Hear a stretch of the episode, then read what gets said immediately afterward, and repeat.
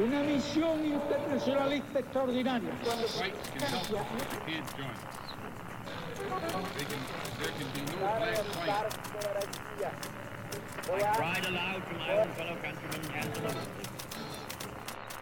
Sua rádio da história.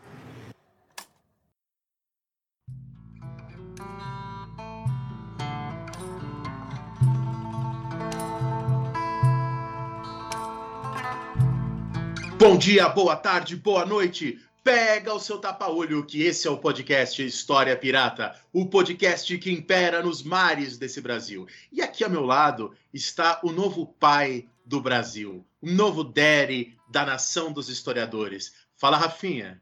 Arroi, tripulação. E aí, Dani, como é que você tá? Você tá bem? Deve ser legal para os ouvintes que sempre que eu apresento você, agora eles devem ficar com uma expectativa de saber se você vai participar ou não vai participar, né? Já que por conta da BB você tá participando semana sim, semana não, o que é muito justo e correto, aliás. E você tá bem, cara? Cara, eu, eu tô bem, eu tô bem. E eu vou te falar um negócio. É... Eu posso eu posso estar falando isso aqui agora e ter uma noite complicada hoje, né? Então talvez era melhor eu não falar, mas eu vou arriscar mesmo assim, eu tô me sentindo sortudo no dia de hoje. Você sabia que, apesar de todo o trabalho que eu tenho com a bebê, eu, eu diria que, na média, a gente tá muito no lucro aqui de casa. Tem uma bebê muito gente boa aqui com a gente. Ela dá menos trabalho do que a gente escuta que os outros bebês dão trabalho, pelo menos. O que é bom, porque eu já tenho trabalho pra caralho, não queria mais trabalho nesse momento, Dani. Você já leu Thomas Paine para dormir? É, não, não, eu, eu, eu, não gosto de torturar crianças, né? Eu acho que é desnecessário é, esse tipo de tratamento. Depois o pessoal do ECA aparece aqui em casa, a Bruna ficaria chateada. Então, eu vou, eu vou evitar isso. Bom, então vamos apresentar a nossa convidada de hoje, que na verdade quem acompanha o nosso programa, ela já foi anunciada duas vezes aqui, né? Quando a gente fez o nosso programa sobre a história de Brasília com a Cristiane, a Cristiane contou, né, sobre a ideia da história do possível, e o nosso programa sobre o racismo e o cinema novo, a, a Renata, que foi orientanda da Suzane, também comentou né, sobre os trabalhos dela. Bom, a Suzane Rodrigues de Oliveira é professora aqui na UNB, atua na área de ensino de história. Ela é graduada aqui em Brasília, fez o mestrado e doutorado na Universidade de Brasília, fez a, a, a, o pós-doutorado na Unicamp e na Universidade de Madrid. E também, inclusive, ela vai voltar ainda para falar sobre isso com a gente. Ela é vocalista né, da banda Miastênia. A gente vai deixar indicado aí para vocês escutarem, seguirem, conhecerem. A gente já colocou hoje, né, no dia da gravação lá no nosso Instagram e colocaremos outras vezes. Dá um oi pro pessoal, Suzane. Oi, gente, é um grande prazer estar aqui nesse navio muito louco, né, da história pirata, né, e poder estar conversando com vocês um pouquinho aqui sobre meus estudos, as minhas pesquisas, né, enorme prazer. Vocês são um sucesso, hein, cara, no Instagram, né, tenho acompanhado o trabalho de vocês aí, tá muito bacana, vocês estão de parabéns, viu?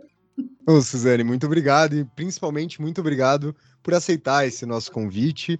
E, e, vocês não sabem, né? Mas a primeira vez que a gente entrou em contato com a Suzane, ela fez uma proposta de programa que eu tô muito animado para que ele aconteça. Eu não vou dar spoiler aqui para vocês, mas em breve, né? Ele, ele, ela vai voltar para a gente ter essa outra conversa secreta aqui com vocês. Ô Dani, antes de começar o programa de hoje, o povo quer saber o que, que você está lendo. Aliás, nesse Dia dos Professores, parabéns para todos nós, né? A gente está gravando aqui esse programa no dia 15 de outubro.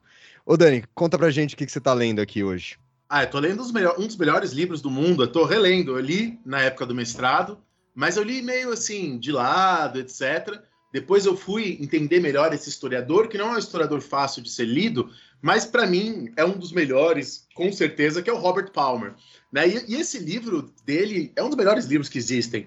É um livro sobre a, a, os 12 homens que participaram do Comitê de Salvação Pública na Revolução Francesa. Então ele faz um perfil dos 12, mostra a atuação dos 12, um deles o Robespierre, né, que todos os ouvintes conhecem. O livro se chama Os Doze que Governam, Twelve Who Rule, e o autor é o Robert Palmer, né, que também tem outro livro maravilhoso que é a Era das Revoluções Democráticas, enfim.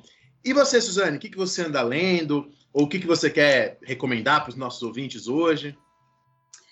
Bom, é, vivo lendo artigos, né, gente? É difícil eu conseguir ler um livro, né? De tanta coisa, tanta novidade que tem, assim.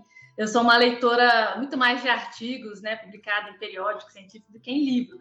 Mais recentemente, né, eu comprei um livro da Mara é, Viveiros Vigoia, né, que é uma antropóloga, é, professora da Universidade Nacional de Colômbia, da Colômbia, que se chama As Cores da Masculinidade: Experiências Interseccionais e Práticas de Poder na Nossa América. Né? Eu adquiri esse livro pela Papéis Selvagens, né? dá para adquirir no site deles, né? muito bacana. Né? Ela trabalha com uma, numa perspectiva é, de epistemologia pós-colonial, né? E ela mostra é, uma compreensão bastante plural da, das masculinidades na América Latina.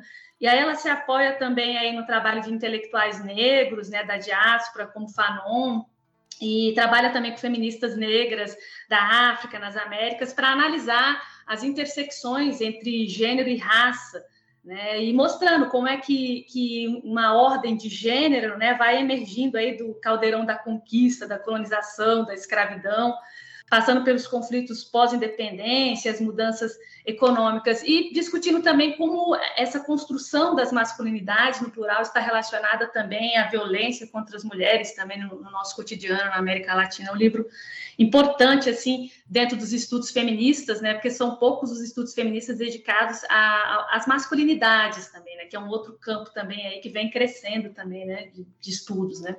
Rafinha, diz, o que, que você está lendo? Ô Dani, eu tô lendo aqui para essa semana um, um aprofundamento aqui para o curso que a gente vai oferecer.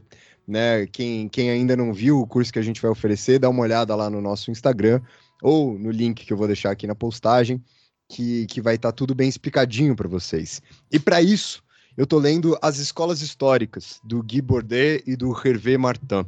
É, é um livro que tem uma perspectiva sobre justamente né, as escolas historiográficas, mas uma proposta diferente, um pouco do, do, do, senso comum, que é justamente o que tanto o Dani quanto eu, a gente quer fugir nesse curso aqui para vocês. O livro está publicado pela Autêntica aqui no Brasil. E eu, a princípio, estou gostando bastante da proposta, mas ainda não terminei. E antes da gente começar aqui esse belíssimo podcast para hoje, eu só gostaria de lembrar a todos vocês que para vocês poderem ajudar a manter o História Pirata sempre no mar, há três formas de se fazer isso. A primeira e mais importante é ajudando a divulgar aqui o nosso trabalho. Né? Então, vira para um amigo, para uma amiga, para um parente, para alguém que você acabou de ver na rua e fala para essa pessoa escutar o História Pirata ou seguir a gente no Instagram. A gente gosta mais que vocês escutem no nosso podcast. A segunda maneira de ajudar a gente é uma maneira pontual, via Pix. Você pode enviar um Pix para nossa chave, que é o nosso e-mail, podcast.historiapirata.gmail.com. O nosso e-mail também sempre fica aqui na descrição do episódio. E por fim, a terceira e última maneira é se você já tem aqui um comprometimento com o nosso trabalho, você pode fazer uma assinatura mensal. É só você ir lá no picpay.me barra História Pirata e ver quais dos planos de assinatura melhor aí condiz com a sua realidade financeira ou com quanto você gosta aqui da gente. E já que a gente já apresentou o Jabá, já falamos sobre o que a gente está lendo, vamos ao nosso programa de hoje, que é justamente né, o que a Suzane veio trazer aqui para vocês. É um programa para a gente poder discutir a questão do gênero, né? A questão do gênero dentro dos povos pré-colombianos, dos chamados povos pré-colombianos, discutir um pouco dessas formações de identidade, discutir um pouco justamente sobre essas questões. E para isso, o programa de hoje estará dividido em três blocos. No primeiro bloco, falaremos sobre as mulheres incas e poder. Agora vai ser difícil, hein, Suzane? Vou ter que falar isso aqui sem errar. Mulheres incas e poder. Tahuantinsuyo. Tahuantinsuyo. Tahuantinsuyo? Tá certo, um anti-insuio. Melhor do que falar Império Inca, né? Sim, sim. Mulheres Incas e Poder no Tauantinsuyo. No segundo bloco do programa, falaremos sobre debate sobre gêneros, patriarcado e matriarcado na América pré-colonial. E no terceiro e último bloco do programa de hoje, um ensino de história do possível sobre o gênero na América pré-colonial. Então, bora começar o programa de hoje. Vamos ao primeiro bloco falar sobre mulheres incas e poder no Tawantinsuyo.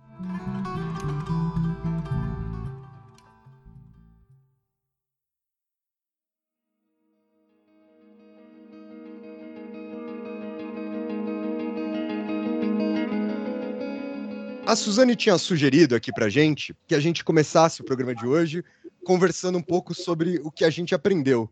É isso, Suzane? Que, tem alguma pergunta específica dentro? Isso, eu pergunto para vocês, o que, que vocês aprenderam, o que, que vocês sabem sobre os Incas, por exemplo? Né? O que, que vocês aprenderam na, na escola ou, ou né, na, na, formação, na graduação? O que, que vem à mente né, de vocês quando a gente fala dos Incas ou, quando a gente pensa em mulheres Incas? Né? O que, que vocês imaginam?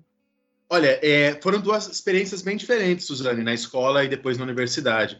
Na escola, eu me lembro, eu já gostava bastante de história, então eu sempre era muito empolgado para as aulas de história.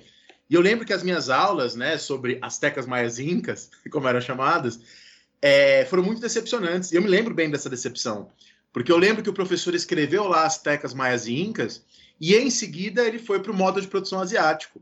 E eu, eu lembro bem dessa sensação que eu terminei essa aula e eu falei, poxa, eu não entendi a diferença entre os incas e o Egito né? Assim, esses esquematismos podem levar a gente para esses lugares, né? E eu lembro bem dessa sensação de decepção, de querer saber mais. Agora, na universidade, foram as minhas primeiras aulas, né? Eu tive isso logo no comecinho do, do meu curso, com o professor Eduardo Natalino, lá na USP, e de fato, assim, é, eu lembro que eu fiquei fascinado, né? Inclusive, ele dava uns cursos lá, não me lembro se era de Quechua ou de, ou de Nahuatl, né? Que ele dava esses cursos. Eu lembro que até foi pago, eu acho que não tinha inscritos suficientes, ele fez de graça, mas enfim, foi um ótimo professor.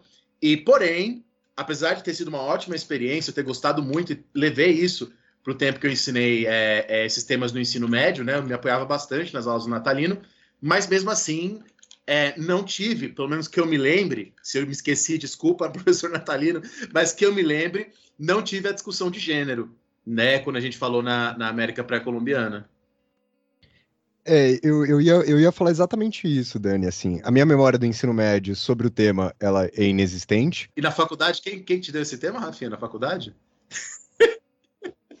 na faculdade, eu posso falar que eu tive essa matéria duas vezes. Uma vez foi excelente, que foi na época que eu estava aqui em São Paulo, ainda na PUC, e quem me deu essa disciplina foi o Fernando Londonho né? Foi, foi uma baita experiência, foi logo no primeiro semestre.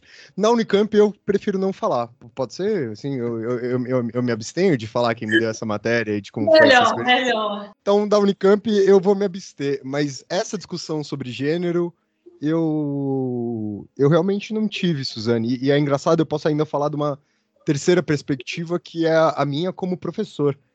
E, e onde é que isso está na minha aula? E eu te respondo instantaneamente, em lugar nenhum né? A, a, até mesmo porque eu não sei, né? Então é, é, é, de muito difícil isso. E aí eu acho que eu estou muito curioso para o podcast de hoje justamente por isso. É uma coisa que às vezes na aula acaba ficando até num segundo plano. Ô Dani, eu não sei como que era para você, mas eu tenho a sensação que os incas ficam em segundo plano nessa aula como um todo. Você fala sobre. Até mesmo em relação aos mexicas, Isso, né? Isso, exatamente. Você fala muito sobre os mexicas. Sim. Aí ó, sobrou esses cinco minutos aqui, eu vou falar rapidinho, né, sobre os Incas e acaba, acaba a aula meio assim. E fala dos terraços, do Kipos, né? Fica uma coisa meio assim, é meio jogada, me, me parece, né? Você joga, ah, tem os, tios terraços lá, aí tinha o Kipo, aí você faz uma piada sobre as lhamas, e, e fica um pouco por aí, realmente. É, é, é um problema, é um problema. Eu imagino que até alienígenas do passado deve ser uma referência maior, né? Muito mais documentário do Histories com ufólogos aí do que historiadores, né? Falando sobre o tema, né? Sobre a América pré-colombiana como um todo. É um problema, né? Para mim também. Na minha graduação, pior ainda. Nossa, o Daniel teve o privilégio de estudar com o Eduardo Natalino. Ele é uma das referências, é um dos raros né, pesquisadores no Brasil que tem pesquisa também né, sobre a América pré-colombiana. E, e aí é, eu também, esse interesse de estudar mesmo né, os Incas surgiu dessa, dessa lacuna. Né? A história da América também, assim, na minha formação, foi terrível. Então, daí eu vi uma. uma eu viajei também para o Peru, conheci Machu Picchu, fui em Tiahuanaco em 1997 e tive interesse, né? isso no final da graduação, né? no, no final, assim, quando eu me formei praticamente, eu fui lá e aí tive interesse de fazer um projeto de pesquisa de mestrado sobre o tema, né, a partir das coisas que eu vi, né, que eu tive contato, assim. Então vem mesmo de uma lacuna, de uma necessidade de querer conhecer, né, povos vizinhos no passado aqui né, aqui do lado, né, que a gente desconhece muito e não é por acaso, né? Assim, os livros didáticos hoje em dia trazem bastante coisas, né? Sobre, aliás, capítulos enormes até sobre incas, maias e astecas, né? Os livros didáticos mais recentes. Mas dentro de uma lógica que eu vou até comentar aqui, que é a lógica da civilização, a lógica das sociedades que, que simplesmente reforçam o padrão do que é né, uma sociedade estatal complexa, hierarquizada, patriarcal, serve para essa finalidade. E aparece muito mais hoje em dia nos livros didáticos. Já teve um grande silêncio, né? Você começava é, é, tanto na, na, escola, os currículos, como também na formação, na graduação, história da América começa com a chegada dos colonizadores europeus, ou seja, nada, né, apenas só o que é, só se falava sobre a relação desses povos com os colonizadores. Então, hoje a gente até tem um pouco disso, mas ainda é bastante problemático. Eu devo comentar também um pouco sobre isso. Né? E, assim, pelo menos a BNCC coloca né, também hoje a possibilidade de, trabalhar também né, com, com América pré-colombiana, né? Você sabe, Suzane, que inclusive foi uma coisa que a gente pensou muito, assim, não sei se o Dani, eu, eu acabei fazendo isso mais, mas a gente escreveu né, um, um material apostilado recentemente e que a gente estava tentando justamente buscar enquadrar. E como é difícil, às vezes, pela própria limitação do espaço, pra, pela própria limitação do, é, de que você precisa né, oferecer ali para o professor e para a professora algo que seja possível dar numa sala de aula, ou seja, depende ali do cronograma tal. Como, como é complexo até introduzir, né? Mesmo querendo, como é difícil introduzir. E, e, e, e como as editoras, assim, o Rafinha acompanhou, assim, meus estresses, como as editoras limitam a gente também, né? Às vezes a gente quer fazer algo diferente no livro, mesmo um livro apostilado, nosso, no caso, no nosso caso era um livro de terceiro colegial para vestibular. Mas mesmo assim a gente tentou fazer coisas diferentes, a editora ia lá e cortava, a gente precisa brigar, enfim, é uma luta, né? É, você tem toda essa padronização também do que vem a ser um, um material didático, né? As editoras intervêm mesmo nesses resultados, é bem complicado. Né? Imagino como seja difícil, até porque, assim, gente, é, o debate também que se coloca no campo do ensino de história, principalmente para os professores, é eles estão um pouco cansados de tanto conteúdo, né? Imagine aqueles livros gigantescos, né, de, de, de ensino médio, né, com a história geral, né? Então, da pré-história até os dias atuais. Então, assim, é, não é quando eu penso em América pré-colombiana, a história da América como um todo, não é só agregar mais conteúdos, né? É um currículo pesado, né? Denso. Né, que você tem, é, que hoje nem tem mais né, no ensino médio, né, porque agora é, é ensino de ciências sociais e aplicadas, né? Não por acaso, né? Acabaram com isso. Acho que cansaram desse tipo de ensino de história, de geografia, né? Muito enciclopédico, livresco, gigantesco, tanto conteúdo. E aí, então, ficou a história fica restrita ao ensino fundamental. Né? E é bem difícil ficar agregando, incorporando cada vez mais conteúdos se a gente não pensar mesmo na finalidade pedagógica educativa. Né? Para que, que a gente vai incluir mais coisas? Com qual objetivo? Né? Sendo que muitas vezes só serve para reforçar, talvez, o que você já estuda lá na Roma, na Grécia Antiga, né? e porque essas sociedades seriam talvez similares, tipo Incas e Astecas, ou seja, conhecidas mais pelas suas semelhanças do que pelas suas diferenças, equívocos também aí, né? Perfeito, Suzane, perfeito. Suzane, você quer aproveitar e já emendar e falar sobre a sua pesquisa do doutorado? Sim, bora lá então. É, sobre esse primeiro bloco, né, a respeito das mulheres incas e o poder no Tawantinsuyo. Né, então, eu vou falar um pouco sobre isso, né, antes de, de adentrar no segundo bloco com esse tema dos debates feministas sobre gênero na América pré-colonial, né? E, e aí é importante, né, a princípio, dizer né, que desde os anos 80, né, assim, eu tenho que localizar um pouco minha perspectiva aqui, senão não vão entender do que eu estou falando. Né? Os estudos de gênero, de gênero vêm se tornando cada vez mais plurais, né, com diferentes linhas de interpretação, com diferentes direcionamentos epistêmicos. Né? Não há um consenso feminista na academia, né, primeiro, sobre o gênero enquanto categoria de análise. Né? Então, é, por isso mesmo, né, os estudos de gênero sobre sociedades indígenas, né, pré-coloniais, eles vão revelar diferentes perspectivas históricas, né, que a gente precisa elucidar um pouco. Então, é por isso que eu quero citar rapidamente a minha experiência de pesquisa, né, e os meus posicionamentos teóricos nesse campo de estudos, para que possa compreender melhor as minhas críticas, as minhas reflexões sobre os debates feministas acerca do gênero na América pré-colonial, né? Para que vocês possam também entender no final as minhas concepções e propostas, né, para um ensino de história ensino de histórias do possível, né, sobre o gênero. Então, é, esse trabalho, né, é resultado da minha tese de doutorado, que eu defendi em 2006 no programa de pós-graduação em História da UNB, né? Essa tese, então, ela teve como tema as representações das mulheres incas, né, em dois conjuntos de fontes históricas, né? É, o primeiro seria nas foi nas crônicas escritas por espanhóis e indígenas, né, nos séculos 16 e 17, e o segundo conjunto de fontes eram os estudos de gênero produzidos sobre a região andina pré-hispânica, pré-colonial, né? E eram estudos produzidos especialmente no âmbito da etnohistória andina, né, na segunda metade do século XX. São estudos produzidos no campo da antropologia histórica. Então, eu fiz uma análise historiográfica. Né? Então, uma parte da minha tese é análise de crônicas e a segunda parte é uma análise historiográfica também desses estudos aí.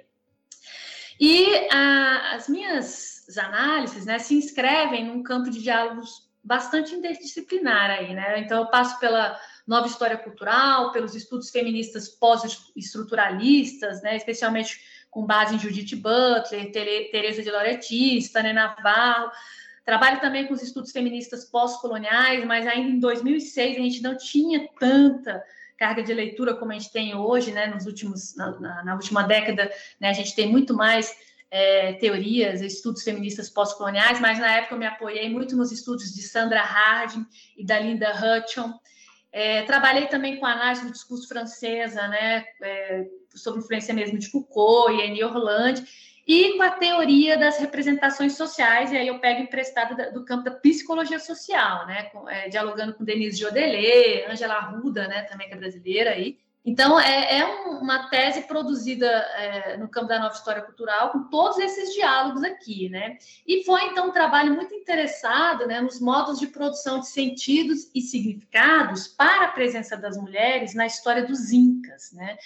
Então, para isso, eu realizei um exercício mesmo que de desnaturalização, de historicização, né, de uma série de representações e discursos que vem sendo produzidos desde tempos coloniais, né, e que povoam a escrita da história, né, do, do Tawantinsuyo. O Tawantinsuyo, que é uma das maiores organizações políticas indígenas, né, da época pré-colonial, então que existiu aí na América do Sul entre os anos de 1439, né, até 1533, né, até a chegada dos colonizadores espanhóis na, na região andina. E daí, né, o que eu observei é que quando os espanhóis desembarcaram no litoral, no litoral peruano, né, por volta de 1532, os incas, né, exerciam aí um controle político e econômico, né, sobre uma vasta região da América do Sul. Essa região então abarcava os planaltos andinos da Colômbia até as regiões do Chile, da atual Argentina, abarcava também a, a parte a, as costas do Pacífico até a floresta das costas, né, do Pacífico até a floresta amazônica, né? E tinha aí o Peru como centro político, econômico e demográfico. Né? Tawantinsuyo tá? era o nome dado pelos incas aos seus domínios, e que significava a terra dos quatro suyos, ou das as quatro regiões unidas entre si. Tá? Então, porque era uma, uma região então enorme aqui que se encontrava dividida em quatro grandes regiões rituais, né, ou administrativas, como eles compreendiam, que era o Tinchai-suyo, o Anti-suyo, o Cola-suyo e o Kunti-suyo.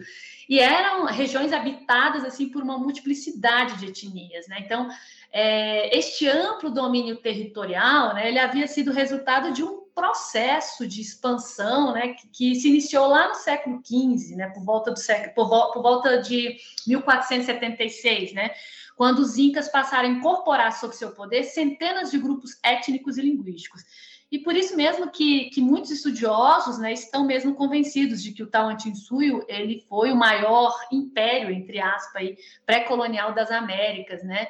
É, e a sua origem parece que está relacionada mesmo à vitória dos Incas, né, quando eles foram liderados por, por Pachacuti, frente à Confederação dos Chancas, né, em 1438, quando eles derrotam os Chancas. Né? Então, após esse período, os Incas expandiram cada vez mais seus domínios territoriais, desenvolvendo amplamente né, a sua cultura e, e tecnologia. É importante também dizer que é, o Tawantinsuyo não era uma unidade cultural, tá? Não formava uma unidade cultural. Como eu falei, era composto por uma multiplicidade étnica, linguística, né? E os incas manteram essas diferenças. Eles não chegaram impondo nem homogeneizando, né, a, a cultura dos outros povos. Então, por isso é bem difícil falar do Tawantinsuyo. Acho que é por isso também, né, esse desafio de tratar, né, da, da dos incas também aí Aliás, tratar dos Incas, os Incas eram uma pequena etnia de Cusco, né? era um reino em Cusco que vai, é, é, vai, vai criar essa confederação né, sobre o seu poder e domínio com outras etnias, ou airos também, né, como se chamava. Então, é, e aí, assim, em 1533, o Inca Atahualpa né, vai ser assassinado né, pelos conquistadores espanhóis e isso vai provocar o fim né, do, do Tawantinsuyo. Mas a gente sabe que os incas também resistiram e se rebelaram contra a dominação colonial e organizaram, em 1536, uma resistência no Vale do Vilcabamba, né, que ficou conhecido como o Império Neo-Inca. E eles lutaram contra os espanhóis até mais ou menos 1572, quando o líder, né, o Tupac Amaru I, foi é, capturado e foi decapitado. Então, e aí é interessante observar que desde o século XVI, é, né, o Tawantinsuyo ele se tornou alvo de muitas narrativas aí, né, narrativas é, narrativas produzidas mesmo pelos colonizadores, pelos conquistadores, né? Isso porque os incas não deixaram relatos escritos, né, a respeito do seu passado.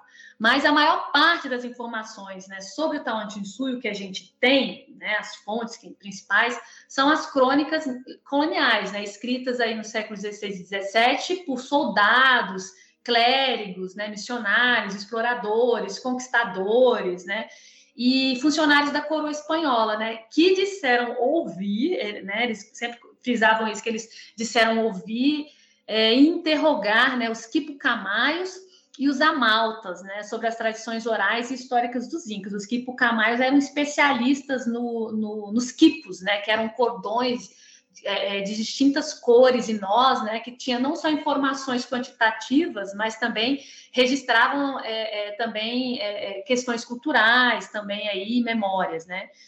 E os amaltas também eram especialistas nas tradições, foram responsáveis, né? Eram responsáveis por, manter as tradições históricas e sagradas dos incas. Então eles disseram que ouviram dos Quipucamá e dos amaltas, e isso dava para eles uma certa autoridade nas histórias que eles iam contar de tempos, né, anteriores à chegada dos colonizadores nessas crônicas.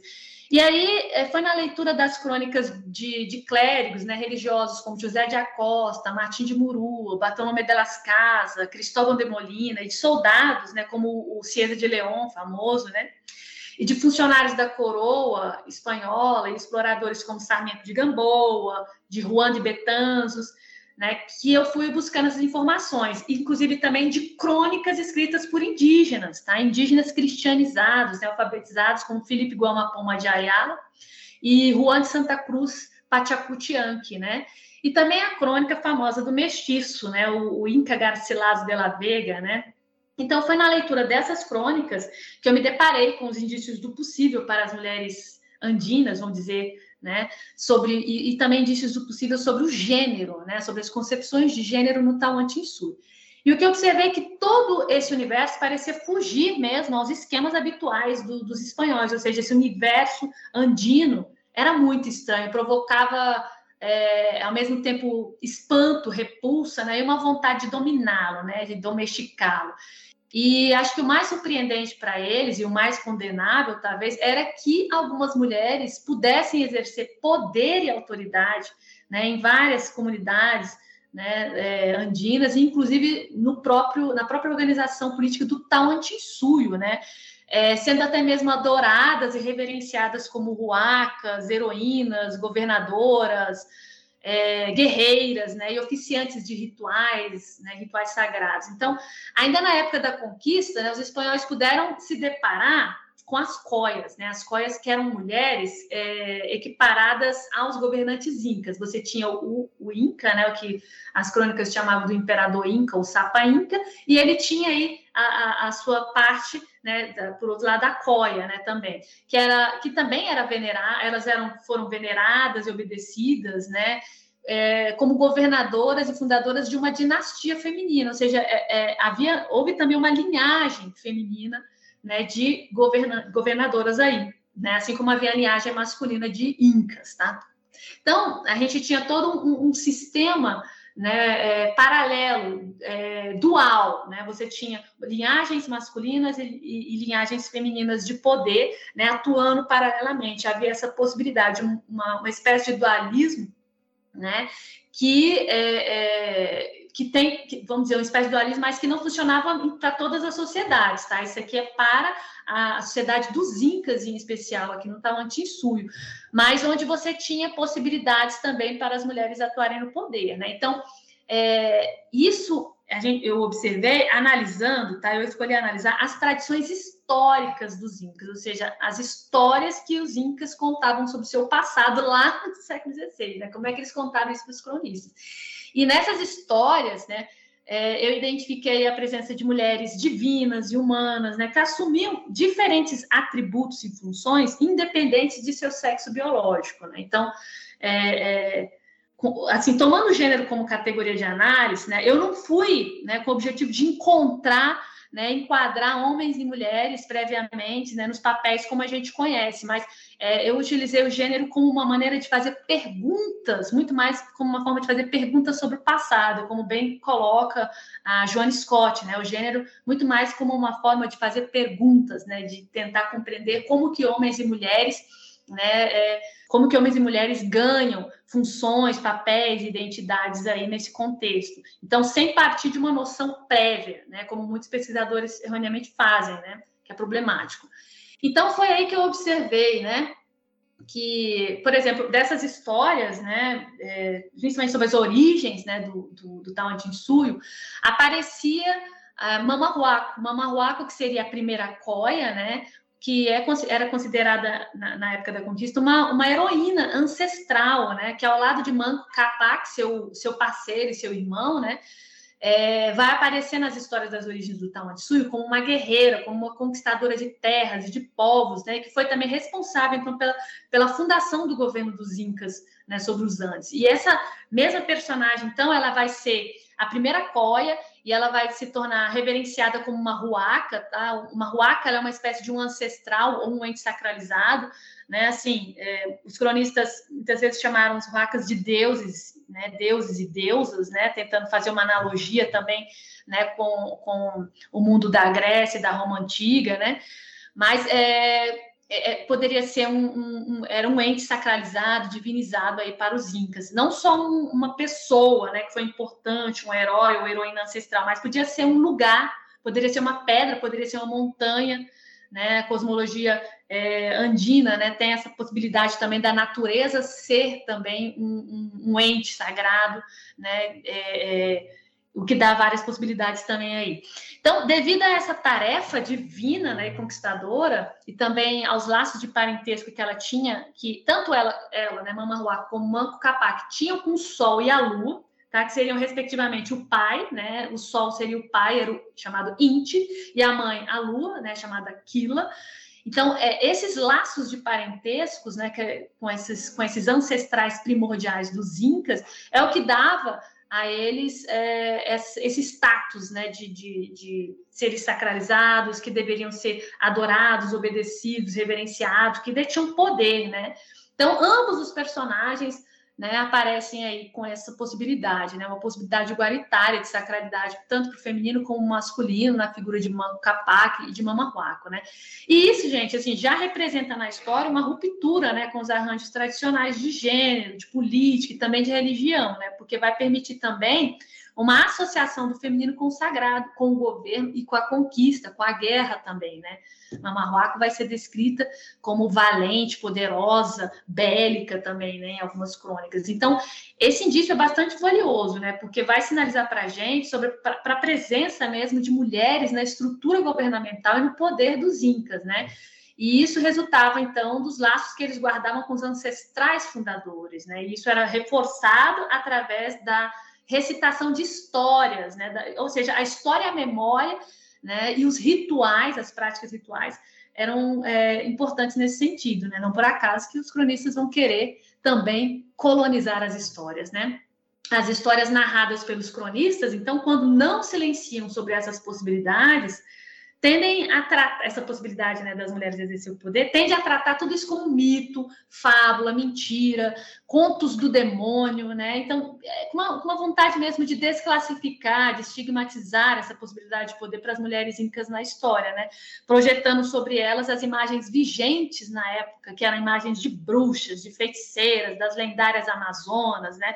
Que eram as únicas mulheres que poderiam é, no, no, imaginário europeu atuar como guerreiras, né? Então, é, as crônicas elas foram partes fundamentais mesmo do aparato colonial, né? Elas contribuíram muito nos processos de ressignificação, de colonização do gênero e das sexualidades indígenas, né? E isso mostra para a gente como que o processo colonial de desapropriação das terras indígenas foi um fenômeno multifacetado e estrutural, né? Que afetou todos os tipos de território. A gente fala aqui é, incluindo o corpo e também a memória histórica como territórios também de dominação além da Terra, né? Vou dar um exemplo para vocês, é que o cosmógrafo e navegador espanhol Sarmiento de Gamboa, por exemplo, ele é, se apropriou também dessas narrativas históricas dos Incas sobre a participação de Mama Huaco, né, e construiu uma outra representação, né, descrevendo ela como uma grande feiticeira, uma grande, né, como demoníaca, tirana, cruel, né, que arrancava os bebês do ventre das mães, né, das mulheres grávidas, né, que é, contaminou a água para matar as pessoas envenenadas, né? Então ele frisa isso justamente porque ele queria mostrar que o governo dos Incas só podia ter uma origem feminina na maldade, né, na feitiçaria. Ele fala que era uma grande feiticeira, né?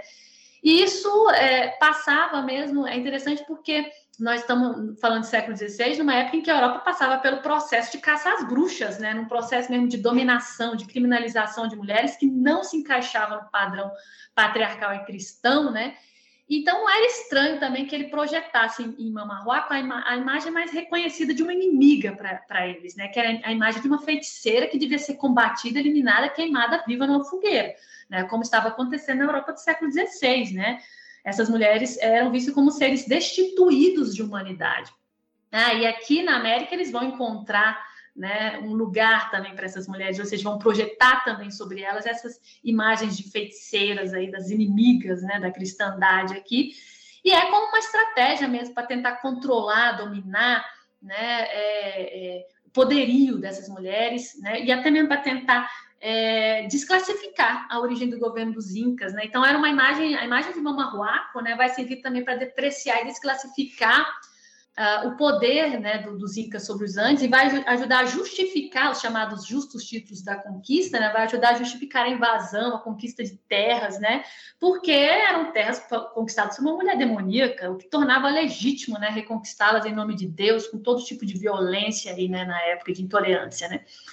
Bom, além de mamarruaco, né, e, uh, das coias, né, as, aliás, as coias, né, vão ganhar um, um, elas vão ter um espaço importante nas crônicas, né, eles não vão ignorar a presença dessas mulheres, até porque os incas vão, acho que vão falar muito sobre elas, né, então isso nos dá indícios aí, porque são personagens reais, detentoras de poder, de riqueza, de autoridade, né, então é, é, estavam cercadas, né, de muitos serviçais, e tem um cronista, né, o Juan Dias de Betans, que ele fala que a Coia se convertia em senhora de toda a elite, de todo o Tawantinsuyo. O que sugere que ela não foi apenas uma consorte do Inca, mas que ela também governava, tá? Diferente do que a Wikipédia faz. Hoje eu estava dando uma olhada lá, se vocês colocarem né, Império Inca, Tawantinsuyo, vai aparecer lá né, também as dinastias, e aí sempre aparece a, uma coluna, né, a coluna do Inca, né, e aí lá no meio, no finalzinho, aparece a consorte, que seria qual que é a mulher, a coia, né, que corresponde a cada Inca, né, então sempre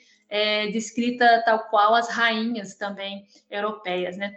E aí, assim, o indígena, o, cronista indígena Felipe Guamapoma de Ayala é que vai trazer uma descrição bem detalhada delas, inclusive ele faz até um desenho de cada uma delas, né, das 12 coias, né, que compuseram essa linhagem feminina de governadoras, e ele vai é, mostrar as características peculiares de cada uma delas, suas personalidades, suas aparências, seus gostos, né, suas mane as maneiras né, como cada uma delas se relacionava com a população. E é interessante observar que ele não as descreve junto com os incas, tá? Numa mesma narrativa, como vai fazer os outros cronistas espanhóis, né? Sempre como se fosse, é sempre descrevendo junto, né? Como uma esposa, não. Ele vai dar um tratamento especial né? Assim como, assim como ele dá um tratamento descrevendo cada governante masculino, fazendo um desenho também de cada um, ele também tece uma parte considerável de sua crônica para as mulheres né, para, para as coias e também para outras mulheres que exerceram poder no Tawantinsuyo, né? Como eu falei aqui no início, o Tawantinsuyo ele tinha quatro regi grandes regiões, né? E cada região era governada também por um senhor e uma senhora capac. Então você tinha também aí é, dentro dessas quatro regiões, né, essa possibilidade também de ter uma senhora capac que dividia o poder com um senhor capac, né? E então mostrando não só elas, mas também outras mulheres que exerceram um poder, influência grande, eram as sacerdotisas do sol, as aclas, né? Eram mulheres que é, viviam em Cusco, cercada de, de, muita riqueza, elas recebiam muitos tributos dos povos confederados e, e, e elas comandavam os rituais que fortaleciam mesmo os vínculos, né, do, do, das comunidades étnicas com os incas, né? Então, é, alguns é, estudiosos até falam que que isso mostrava também que era uma característica é, matrilinear também do, do, governo dos Incas, ou matriarcal também do governo dos Incas. E mais, e mais outras mulheres, né? Além das Aclas, né? O Guamapoma vai falar também das mulheres que atuavam como médicas, né? Que curavam, que ajudavam pessoas enfermas, né? Mulheres grávidas no parto. Então havia todas essas possibilidades, né? De divisão também de, de funções, de poder político entre homens e mulheres. E, e, é interessante, né? Como os cronistas não estavam bem acostumados com isso se, e também não queriam é, dar muito é, espaço para isso, né? Então, é, as crônicas realmente foram escritas a partir de uma perspectiva mais androcêntrica, cristã, colonialista, né? É, e daí, por exemplo, eles vão descrever mesmo as coias de maneira muito similar às rainhas europeias, né? Vão querer falar mais das suas aparências, se eram bonitas, se era feia, se era fraca, se era magra, se era gorda, né? Então vão descrever mais em torno das aparências, né? Dentro desse padrão de gênero que, que, né? que visa muito mais o corpo das mulheres do que suas habilidades, do que seus saberes, né? O, o Frei Mercedário Martins de Murua, por exemplo, ele até dedica uma parte considerável da crônica dele para as coias, mas sempre assim, num capítulo junto com os homens, né? E aí ele vai ficar descrevendo coisas um pouco mais supérfluas, assim, tipo os aspectos físicos, a roupa, o estilo de roupa, né, o cotidiano, os animais de estimação que elas tinham, as festas que elas faziam, os jardins, as hortas particulares, né, suas serviçais, né, enquanto os homens, né, os incas, os capitães, os infantes, como o, Frei Martim de Burua falava, né, foram descritos na, na, uma boa parte da sua obra também, né, é, sobretudo pelos grandes feitos. Eles, eles usavam muito isso, muito esse termo nas crônicas, né, os grandes feitos que envolviam força, coragem, controle dos aios, né, guerras de conquista, ou seja, dentro dos padrões de gênero hispânicos e cristãos, né, dando aparência física e para as mulheres, né, para as coias, mas a gente consegue perceber, mesmo dentro dessas descrições, a gente vai conseguindo perceber os indícios significativos do poder dessas mulheres, né? É, além delas, né, gente, tem as mulheres que guerrearam, tá? Viu mulheres guerreiras também. É, até os incas chegaram a, a, lutar contra as mulheres culacas também, num período de expansão, né? Dizem que que um exército poderoso de 12 mil, um exército poderoso, né, de 12 mil homens quichuas, né, incas, aí lutaram, né, contra né, um grupo de mulheres culacas também, é, apontando também para essa presença de mulheres que já resistiam também à dominação em tempos pré-coloniais, pré né? E dentro da própria dentro da, da, própria confederação dos incas, né, tem a história de uma que é famosa, né, a Xanan Cusicoca, né, que era chefe do ailo de Xocosoxona, que comandou né, o seu exército defendendo o interesse dos incas na guerra contra os chancas, que é a, que é a guerra que vai é, estabelecer o poderio, né, a, a, soberania dos incas aí na região. Ela, né, tem, é, ela capturou e assassinou o chefe inimigo, aí, né, o chefe dos chancas, proporcionando uma das vitórias mais importantes para os incas aí nos Andes. Inclusive, é, a Xanancusi, ela é, é, passou a se tornou uma heroína né? E depois ela se tornou uma ruaca sagrada, né? A gente tem alguns indícios sobre isso e alguns estudiosos, como Maria Rostroff, acham que, é, que há uma possibilidade também de que ela tenha representado um ailo matrilinear de mulheres com alto status, né, no sul, ao sul de Cusco, né, na área de Chococachona, né? Então, seriam mulheres de uma matrilinhagem aí também, o que mostra esses indícios. Enfim, é, então, todos esses indícios, né, é, interpretados, né, à luz de teorias feministas pós-estruturalistas e pós-coloniais, sinalizam né, para o gênero como uma construção histórica e cultural, né, como uma, e que deve ser analisado nas suas intersecções, né, nas suas interseccionalidades, ou melhor, nas suas conexões né, com outros marcadores de diferença social, como a etnia, a classe, a região, a idade, o parentesco, né, a sexualidade. Isso porque, né, dentro da, da, dessas teorias feministas, né, a gente entende, né, aí se apoiando em Judith Butler, que é muito problemático tratar das mulheres como uma categoria homogênea, né, inscrita numa ordem patriarcal universal, porque, como diz Judith Butler, né, se alguém é uma mulher, isso certamente não é tudo que esse alguém é. Né? Então, o gênero estabelece aí intersecções com modalidades raciais, classistas, étnicas, né? E então que, que é impossível né, a gente separar a noção de gênero dessas intersecções políticas e culturais, em que, invariavelmente, né, ela é, é, é ela é produzida e mantida também. Né? Então, as próprias crônicas deixam indícios de mulheres andinas exercendo o poder de forma independente, ou até mesmo compartilhando esse poder com homens em múltiplas instâncias. E esses indícios permitem, então, romper que é o que eu vou discutindo como as histórias do possível, como as ideias, com as ideias universalizantes de patriarcado, ao revelar que o poder e sacralidade das mulheres andinas estiveram associados também às suas posições nas múltiplas relações de parentesco, a, a, esteve também associado às suas habilidades guerreiras, estrate, estratégicas também como estrategistas, né, como é, curandeiras, agrônomas, né, intelectuais, ou seja, era um poder que estava mais além, para mais além de seus corpos, né? Ô, Suzane, então, desculpa te interromper, deixa eu só fazer uma pergunta que eu, eu tô curioso aqui. É, quando você fez essa avaliação das crônicas, eu acho que talvez fique fácil para a gente entender como você conseguia perceber essa introdução forçada de uma perspectiva europeia sobre as mulheres e assim por diante. Mas como você conseguia perceber o contrário, né? Como você fez para identificar o que essas mulheres realmente eram para essas comunidades? Como é que você fez isso a partir da crônica? A crônica deixava vazar essas coisas em alguns instantes, ela deixava transbordar ali em alguns aspectos, era mais nesse sentido? Exatamente. Aí, como que eu fiz isso? Foi é, necessário um outro olhar, uma, uma outra epistemologia também, um outro olhar sobre a fonte. Primeiro, a fonte, para mim, como uma forma de representação do passado e não como uma verdade. Então, a perspectiva que, que eu né, utilizo aí é uma perspectiva de historicização da produção de sentidos e significados. É uma perspectiva mesmo de. É um trabalho meio de arqueologia do saber, né, meio que inspirado em Foucault. Você vai escavando esses sentidos até encontrar. Então, por exemplo, quando ele fala, quando um cronista fala que é uma mulher demoníaca, feiticeira, perversa, cruel, né? Eu vou analisando isso dentro da narrativa e vou buscando também, eu, não só nas crônicas, mas eu tenho que buscar também aí, tive que buscar outras fontes também que me davam a compreender uh, esse imaginário, né? os acontecimentos também da época lá na Europa, para entender o que, que significava uma mulher demoníaca, feiticeira, né? E daí eu fui historicizando esses sentidos, ou seja, isso não está lá assim logo de cara né, esses sentidos. Né? Você vai, se você pegar a crônica do, do Martin Muru, você vai ver, ah, não, essas mulheres não têm importância nenhuma, é tudo perfumaria. Só está falando de vestuário, só está falando de, de animais de estimação, de suas riquezas. Essas mulheres, né, não, não exerceram poder, elas estavam ali também usufruindo do, do poder privilégio dos seus maridos, né?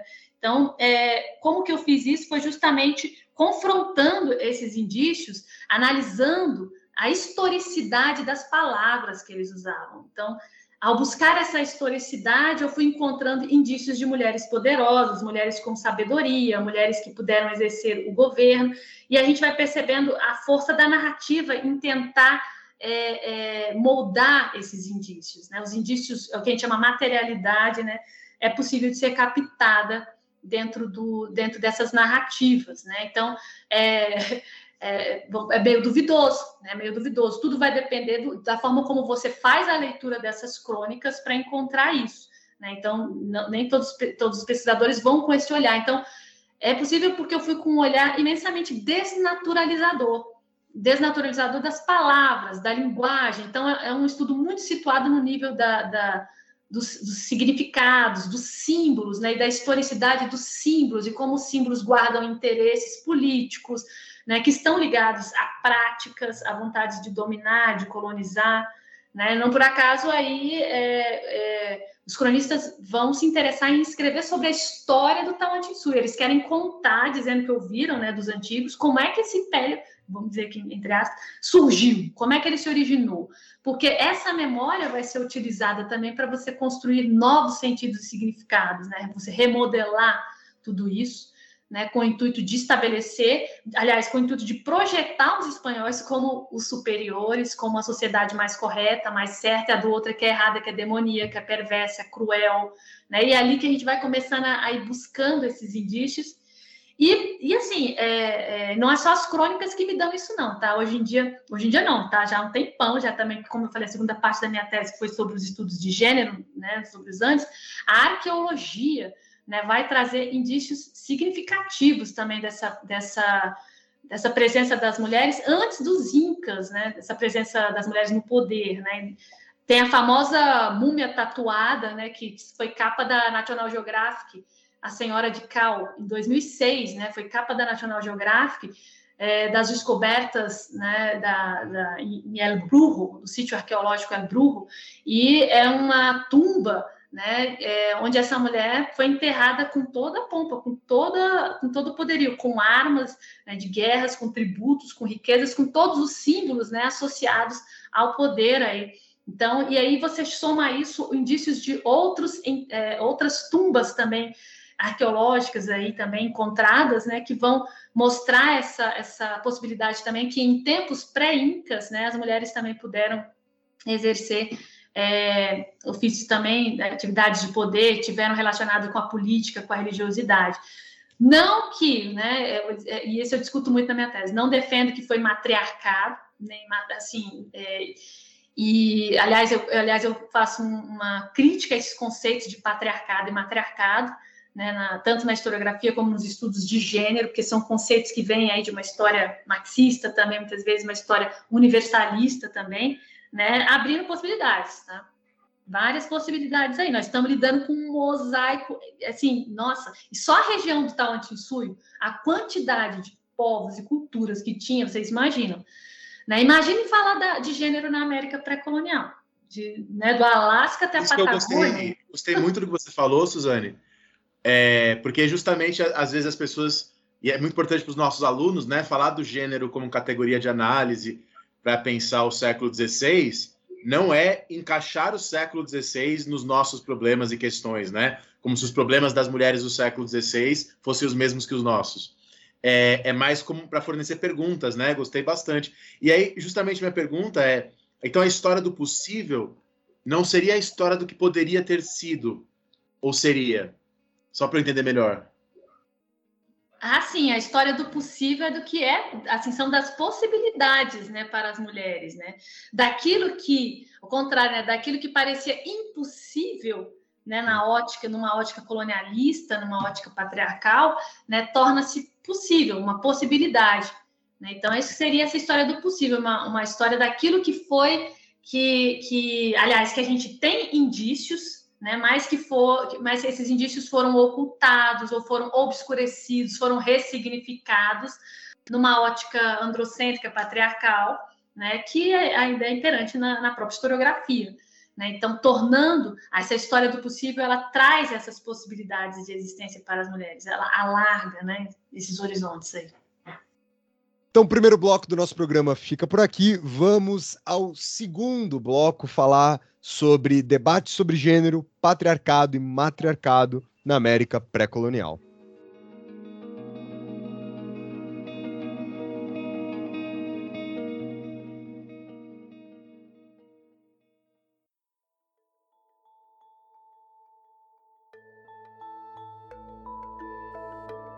Bom, gente, é, sobre esses debates, né, os debates feministas, né, sobre gênero, patriarcado, matriarcado na América pré-colonial, eu vejo que desde a defesa da minha tese de doutorado, né, em 2006, esses debates só vêm vem se tornando cada vez mais intensos, tá? Não só na academia, mas com ampliação também dos estudos feministas decoloniais e povos coloniais, a gente tem também aí essas discussões entre ativistas, né, ligadas aos movimentos feministas indígenas, comunitários e populares na América Latina, né?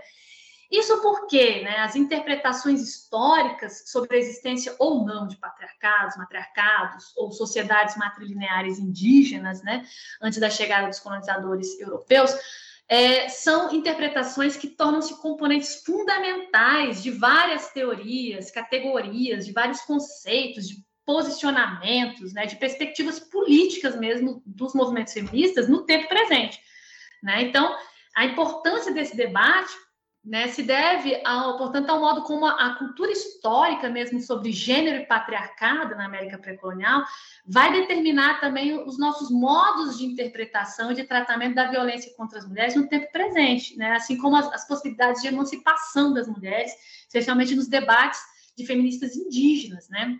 Então, é, esses debates eles têm dimensões históricas, políticas e pedagógicas importantes. É um debate muito caro para os movimentos feministas, né? Pode parecer assim, gente, para que eu quero saber de gênero lá na América pré-colombiana, né? Loucura, né? Com tantos problemas que a gente tem, né? A gente estuda muito, um dos temas muito estudado é a violência de gênero, né? Na contemporaneidade, mas é, são debates caros, são debates é, é que envolvem os posicionamentos feministas e algumas atitudes feministas, especialmente em relação a, a, aos povos indígenas até na América Latina. Então, para vocês terem uma ideia da importância dessa, dessa cultura histórica, né?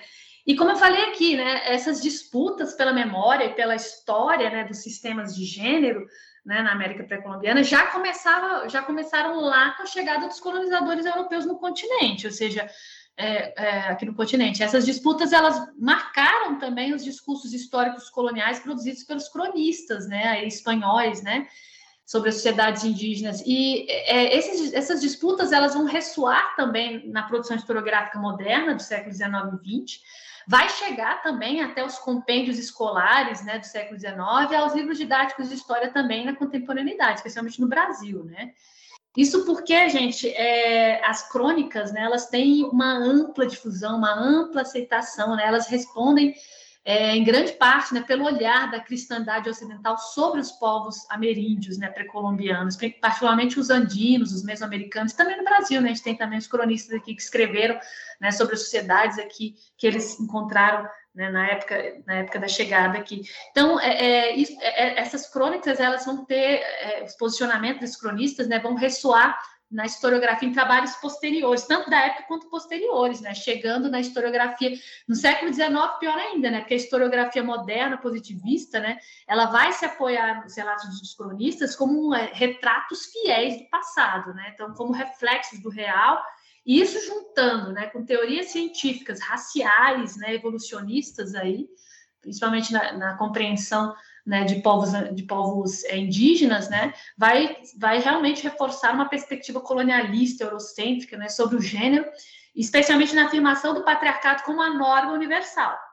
Né? Nós temos aí obras famosas, né, como do historiador norte-americano William Prescott, né, que escreveu é, a história da conquista do Peru, né, e que foi traduzida para português.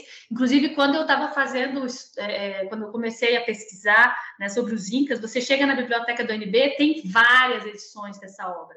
Né? Ela foi traduzida para várias línguas, foi reeditada várias vezes, e é uma obra é, extremamente racista, né, baseada em teorias científicas raciais que tomam as crônicas como verdade, né, e ele, ele fala, né, é, é fala que a sociedade do, do Tawantinsuyo, né, vivia sob o jugo patriarcal dos incas, e ele fala que eram sociedades que se assemelhavam no grau de civilização, de refinamento, tanto os incas como os astecas, assim, que eram sociedades é, superiores às outras, né, e, e justamente por conta de serem sociedades patriarcais que subjugavam também as mulheres. Um exemplo, né, de obras que influenciaram muito essa perspectiva eurocêntrica nesses debates sobre gênero na América pré-colonial. Pré então, é, então, essas disputas, né, não para cá, essas disputas ainda marcam os estudos de gênero na América Latina, né? E isso vai ficando mais intenso, ficou mais intenso, né, com a publicação de um artigo da feminista decolonial, que é a Maria Lugones, né, argentina, já falecida, né? O artigo dela sobre colonialidade do gênero, que atiçou esses debates, não só na academia, mas também nos espaços de ativismo feminista, né? especialmente entre pessoas ligadas ao pensamento decolonial. E, e ela utiliza, né, é, nesse, nesse, nesse artigo, ela ela utiliza a, a categoria de colonialidade do poder, que foi né, introduzida por Aníbal Quirrano, só que ela vai ampliar e complexificar essa concepção de colonialidade do poder, argumentando que não só a raça né, serviu como componente fundamental né, para a dominação colonial, né, para o capitalismo, né, para a imposição do capitalismo como sistema global de poder eurocentrado, mas que o gênero né, também é constituído e é constitutivo né, também desta matriz de poder colonial. Então, ela vai ampliar um pouco mais essas discussões decoloniais, né, e dizendo, e aí ela vai dizer que gênero, né, essa distinção binária e hierárquica de gênero que a gente conhece, ela foi introduzida na América pelos colonizadores europeus, como parte integrante do que ela chama de um sistema moderno colonial. Então, ela diz que é dentro desse sistema, né, que, que vai ser colocado a serviço do homem branco europeu, né, que a gente é, é, que a gente passa a ser subjetivado, ou seja, a gente passa a ser, ser visto, né, em todos os aspectos da vida, né? A gente passa a ser controlado, tá? É um sistema que, que parte de uma distinção é, dicotômica maior, que separa humanos, não humanos, natureza e cultura, sexo, gênero, homem, mulher, macho, fêmea, né? Então, por isso mesmo que Lugones ela vai, é, ela vai ampliar a compreensão desse sistema, né? Dizendo que gênero, raça, sexualidade está tudo entrelaçado simultaneamente e que né, é, isso foi, foi uma coisa introduzida pelos colonizadores, antes não existia. Tá? Então, enfim, aí a gente tem também aí dois textos interessantes, né, que vão discutir, que vão discutir essa questão, né? É, é, o texto da, da Rita Segato, né, que é sobre, aliás, de duas pensadoras decoloniais, tá? O texto da antropóloga Rita Segato, que é um texto titulado Gênero e Colonialidade em busca de chaves de leitura e de um vocabulário estratégico descolonial, publicado em 2012, né, traduzido, e o da linguista Catherine Walsh, né, sobre o gênero e seu modo muito outro, né, muito diferente, publicado em 2018. São dois textos interessantes que, que entram nesse, no debate feminista sobre essa, sobre essa concepção aí de sobre os sistemas de gênero nessa passagem, né, do mundo pré-colonial para o mundo colonial. Né? Então, Nesse debate, né, a Rita Segata identifica três posições dentro do pensamento feminista. Ela diz que a primeira é do feminismo eurocêntrico, né, que não vê alterações nos sistemas de gênero durante, durante essa passagem do mundo pré-colonial, pré-colombiano, né, para o mundo moderno colonial. Ela diz que os feminismos eurocêntricos veem a dominação de gênero e a dominação patriarcal como algo universal, sem maiores diferenças, e usam isso, né, e usam isso para justificar né, a possibilidade de transmitir às mulheres não brancas, às indígenas e negras né, dos continentes colonizados, os avanços da modernidade no campo dos direitos das mulheres. Então, é, essa visão, né, é, de acordo com Segata, é uma visão que sustenta uma posição de superioridade moral das mulheres europeias ou eurocentradas, autorizando essas mulheres a intervir né, com uma missão civilizadora, né, a chamada retórica é, é, salvacionista né, dessas mulheres perante as mulheres do que se chama também terceiro mundo, nós coitadas no mundo mais violento e patriarcal. Né? Então, é, Segato conclui que é uma posição também essa posição, a posição ao mesmo tempo ahistórica, anti-histórica, né? Porque coloca a história dentro de um cristal de tempo lentíssimo, né? Quase estagnado do patriarcado, né? Como ela diz aqui, que encobre a virada, né? Introduzida com a entrada do, do, do colonialismo, né? E como isso vai mudar a história das relações de gênero. Então, esse primeiro posicionamento, identificado com os feminismos eurocêntricos, é um, então, um posicionamento que toma o patriarcado como fato universal e continua na história da humanidade. A gente tem várias autoras, né, é, pensadoras dentro do, das teorias feministas, né, que são referências que partem dessa concepção, né, que a violência contra as mulheres é algo naturalizado, que está em todas as épocas, em todos os lugares, né, não temos como correr disso. Então, é uma posição também é, que vem sendo criticada e que tem também, e que é utilizada também, né, por um, por, um, certo tipo de feminismo, né. Já o segundo posicionamento é o da Rita Segato aqui, ah, não, o segundo posicionamento que ela identifica é o posicionamento da, da Maria Lugones, né, que também está alinhado com o posicionamento de uma, uma feminista nigeriana, que é a Oyoroke Oyeumi, né, famosa também já teve na Universidade de Brasília, que trabalha, essa feminista nigeriana, né, que trabalha com, a, com, a, com os Yorubás. E é, com base, é, essas, a Lugones, com base nos estudos da fala, fala que não havia gênero no mundo pré-colonial. Né, tanto na América como na África. Então, ela e ela vai se apoiar também nos trabalhos de uma outra estudiosa que é a Paula Gunn Allen, né, é, que fala que muitas comunidades indígenas norte-americanas, antes da presença e influência colonial europeia, eram matriarcais e que reconheciam positivamente tanto a homossexualidade como o terceiro gênero, né, que é interessante, e que desse modo entendiam o gênero em termos igualitários, não em termos de subordinação, né, que o capitalismo eurocêntrico introduziu.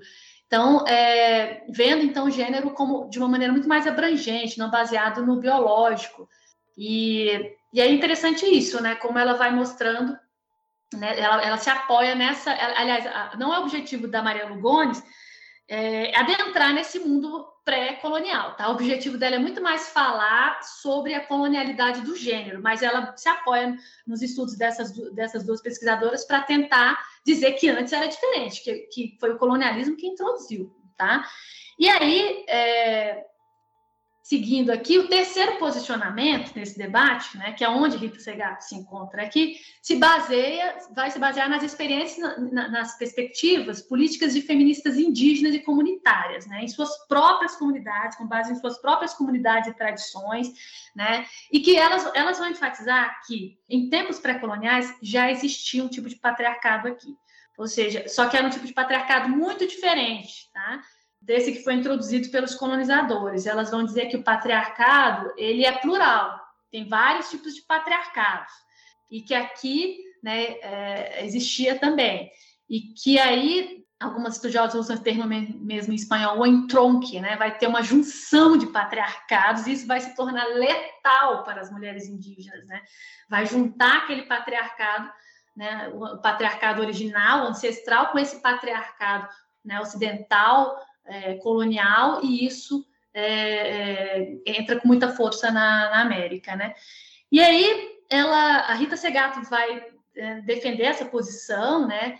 E, e ela vai dizer também que as sociedades indígenas e afro-americanas também, porque ela vai também contestar o Ieume, né, também falando dos Yorubá na África, porque Segato tem estudo sobre isso, então ela vai dizer que eram organizações patriarcais, tá, mas diferente da do gênero ocidental, e aí é o que ela chama de, aqui vigorava um tipo de patriarcado de baixa intensidade, e que depois, com a chegada dos colonizadores, a gente passa a ter um patriarcado de alta intensidade, tá entendendo? É baixa intensidade, alta intensidade é o conceito que a Rita Segato usa, tá? E com base nisso, ela faz uma crítica aí para os feminismos eurocêntricos. Ela acha que, mesmo ela dizendo que era um patriarcado de baixa intensidade, isso daí também não é, não quer dizer que que, que, a, que os posicionamentos, a liderança né, do feminismo eurocêntrico, sobretudo aqui na América Latina, é eficaz né, e nem é nem oportuna. Ela não considera nem eficaz nem oportuna, né, usando os termos que ela mesma coloca. Então, ela diz que no mundo pré-intrusão, né, esse pré-colonial, é, a gente tem aí a, as dimensões de uma construção da masculinidade, segundo ela, que acompanhou a humanidade ao longo de todo o tempo da espécie, né? Ela cai um pouco nisso, né? Ela chama de, de pré-história patriarcal da humanidade, caracterizada por uma temporalidade lentíssima, né? Numa longa duração, né? Que se confunde com o tempo evolutivo. Enfim, essa, esse terceiro posicionamento né, dos movimentos das feministas indígenas e comunitárias na América Latina vai colocar questões importantes sobre o etnocentrismo, sobre o eurocentrismo, sobre a homogeneidade das categorias de gênero patriarcado nas teorias feministas, né? É, e alegando mesmo que o patriarcado, que, que, alegam né, que o patriarcado teria começado apenas com a invasão colonial, elas vão contestar isso. Então, essas feministas elas vão falar de estruturas históricas de opressão criadas por patriarcas no plural, né? É, numa junção, num vínculo, né? numa justa posição de patriarcados, patriarcado de origem ancestral, patriarcado de origem ocidental. E aí a gente tem uma feminista aqui, que é a feminista a, Julieta Paredes, né? que é a feminista aimara boliviana, que defende isso, né? E, e a, a Rita Segato cita ela, e ela fala assim que no território ancestral havia melhores condições de vida para as mulheres em comparação às condições em que as mulheres europeias viviam, né? Entre 1200 ou 1300, pois as mulheres eram queimadas como bruxas, né? Para seus saberes lá na Europa. Então, a partir da colonização europeia, né? Isso que ela chama de entronque, essa junção de patriarcados, contribuiu para mudar a realidade das mulheres indígenas, né? Ela diz ainda que temos que reconhecer que não foi tudo uma coisa maravilhosa, tá? Mas era muito melhor que na Europa. E é isso também que, segundo ela, nós chamamos de patriarcado ancestral, uma junção, né, que se uniu com o patriarcado colonial, colonizador. Então, é, Julieta Paredes e outras feministas comunitárias, né, elas afirmam que o problema do patriarcado e da opressão de gênero não se limita à colonialidade, à invasão colonial, né? Então, pouco as suas né, manifestações ou expressões né, podem ser entendidas só como provenientes do, do chamado marco moderno colonial. Tá? E com essa perspectiva, elas vão desafiar né, é, algumas simplificações, né, e a atual simplificação mesmo de, da, das cosmologias ancestrais, e também o modo como essas cosmologias ancestrais são usadas pelos homens de suas próprias comunidades indígenas também como mandatos para controlar, ordenar, para dizer né, que eles têm poder de subordinar as mulheres, né? Então, elas vão desafiar não só os homens de suas próprias comunidades, vão, vão desafiar também as perspectivas feministas, né, que idealizam a ideia de dualidade, de complementariedade, de reciprocidade entre os sexos, né, nas culturas andinas, mesoamericanas, né? Então, elas trazem um pensamento feminista mais amplo, né, pautado em princípios comunitários, não só em defesa das mulheres, mas sobretudo em defesa de suas comunidades, de outros sistemas sociais, tá? Diferente diferentes daquele introduzido pelo colonialismo. Então, é nesse ponto que as feministas comunitárias, decoloniais, discordam de feministas brancas de pensamento eurocêntrico, né, denunciando também o quanto elas podem ser injustas, etnocêntricas, racistas, né, ao tentar muitas vezes intervir nas comunidades indígenas, especialmente no combate ou na punição né, da violência contra as mulheres, a partir de uma ideia mesmo, de uma retórica salvacionista, né? Sem compreender né, a, a diferença né, dessas mulheres, sem, sem, a compreensão de quantos valores e as concepções de gênero, de sexualidade nessas comunidades podem ser diferentes. Aí eu até indico aqui um texto muito bacana que eu costumo usar nos meus cursos de pós-graduação, que é da, de uma argentina, de estudos pós-coloniais e decoloniais, que é a Karina Bidaseca.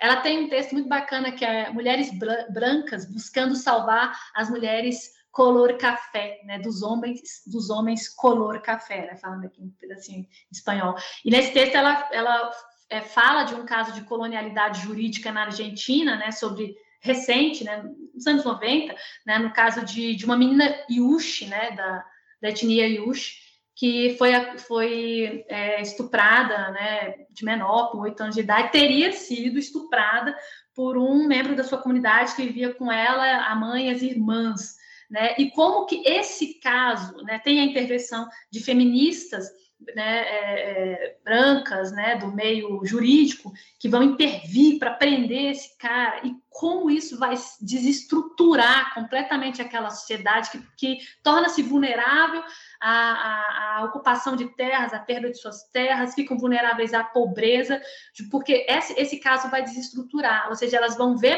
é, é, é, o caso da, da, dessa menina ter engravidado com oito anos como um caso de estupro, como um caso de abuso sexual de menor, um caso extremamente complicado, né, que envolveu antropólogos e tudo, né, mostrando né, o problema dessa retórica salvacionista e como isso vai desestruturar estruturar a, aquela comunidade Yush. Gente, esse caso tem na internet tem documentários, tem vídeos também sobre isso, falando dessa história, né? Como que a própria menina Yush não entendia por que, que ele tinha sido preso, né? Por que, que seu companheiro tinha sido preso, né? Porque a sexualidade Yush era livre. A partir do momento que ela menstruou, ela ela ela estava esperando a, a oportunidade de poder ter relação sexual com ele, porque suas irmãs tinham também né, com esse com esse rapaz que vivia com elas também na mesma casa. Né? Então, é, e aí uma tragédia, né, também que vai gerar, né, ela grávida também e ele que ajudava elas também na, na comunidade perde também a, a, né, a, força de trabalho dele, de ajuda, né, que elas precisavam de estrutura, ela tendo que ir na cadeia visitar, enfim, senão vou entrando, vou entrando em mais outras histórias de injustiças para vocês terem uma ideia do que que a gente está falando de feminismo eurocêntrico e como que o feminismo eurocêntrico, essa ideia de patriarcado universal, pode também muitas vezes incorrer né, nessas injustiças. Então, dando um exemplo claro disso, né? Então, é, é, são estudos bastante problemáticos nesse sentido, né? E daí, é, eu, eu, observando também sobre os Andes, né, a gente tem uma outra perspectiva que eu queria destacar aqui problemática, que é a das feministas marxistas, né? Que, especialmente nos estudos andinos, né, que viram também, nos estudos dos anos 90, que viram as sociedades é, pré-incas como sociedades matriarcais, né, ou seja, até, a, a, até estabelecimento do poderio dos incas, né, na guerra contra os chancas, quando se funda realmente esse império, ah, você tinha um sistema matriarcal, uma etapa matriarcal, e depois você passa a ter uma etapa patriarcal, dentro de uma perspectiva mesmo evolucionista, etapista, marxista, né? E para muitas feministas marxistas, essa perspectiva foi importante porque finalmente encontramos alguma época, algum lugar onde as mulheres puderam exercer poder.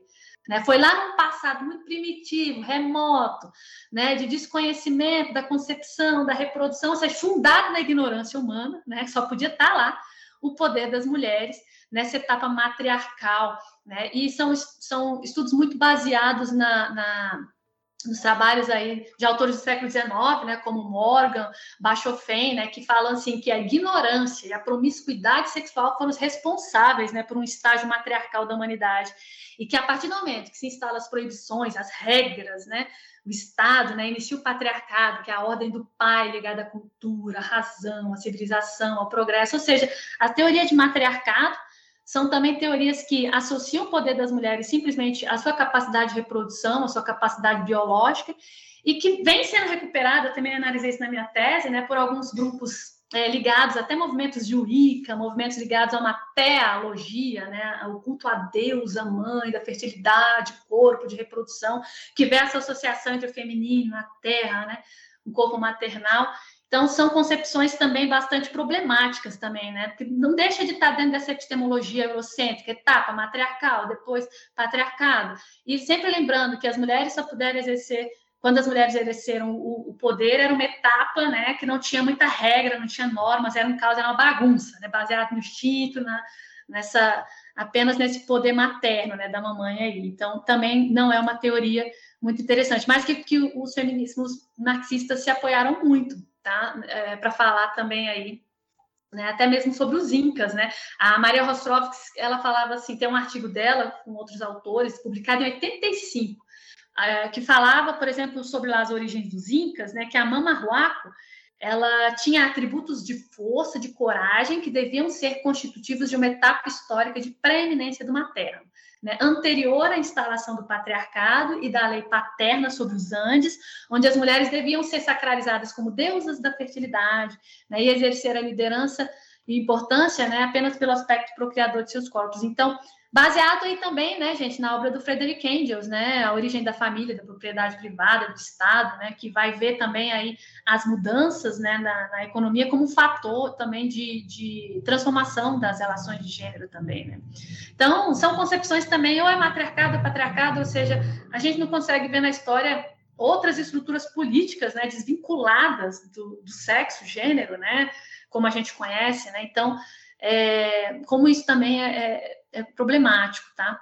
E aí eu, eu, eu assinalo isso, né, gente? Como é que a gente pode falar né, de, de, de patriarcado, matriarcado de maneira. Primeiro, esse debate é meio generalizado, né? Falar de gênero na América pré-colombiana já é, é, complicado, mas a gente remete a esse debate, porque esse debate está na academia, na forma como a gente faz ciência, na forma como se ensina a história o tempo todo, né?